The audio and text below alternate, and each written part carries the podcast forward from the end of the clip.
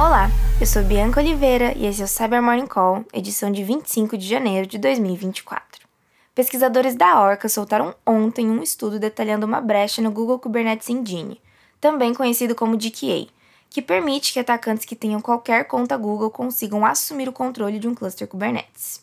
A falha, apelidada de SysAll, reside no grupo System Authenticator, um grupo especial que, em tese, deveria incluir apenas identidades verificadas. Contudo, inclui qualquer conta autenticada pelo Google, até mesmo fora da organização. Um agente de ameaça externo que tiver uma conta Google pode, por meio do seu próprio token de autenticação, assumir o controle de um cluster. Após a divulgação do estudo, a Google tomou medidas para bloquear a vinculação do grupo System Authenticator à função Cluster Admin nas versões 1.28 posteriores do DKA, impedindo a tomada de controle por parte de atacantes.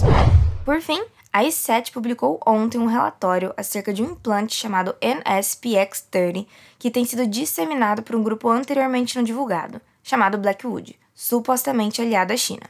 Foi identificado que os alvos, que incluem empresas chinesas e japonesas, são comprometidas quando um software legítimo tenta baixar atualizações de uma fonte confiável, por meio do protocolo HTTP.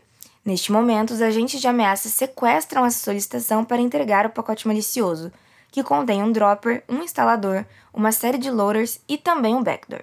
Os pesquisadores notaram que o NS PX30 permite a interceptação de pacotes e a inscrição em diversas soluções anti-malware chinesas, numa tentativa de reduzir a detecção e ocultar sua infraestrutura.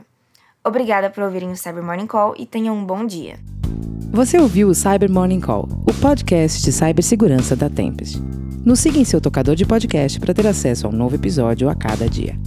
E para saber mais sobre a Tempest, nos siga no Instagram, Twitter e LinkedIn ou acesse www.tempest.com.br.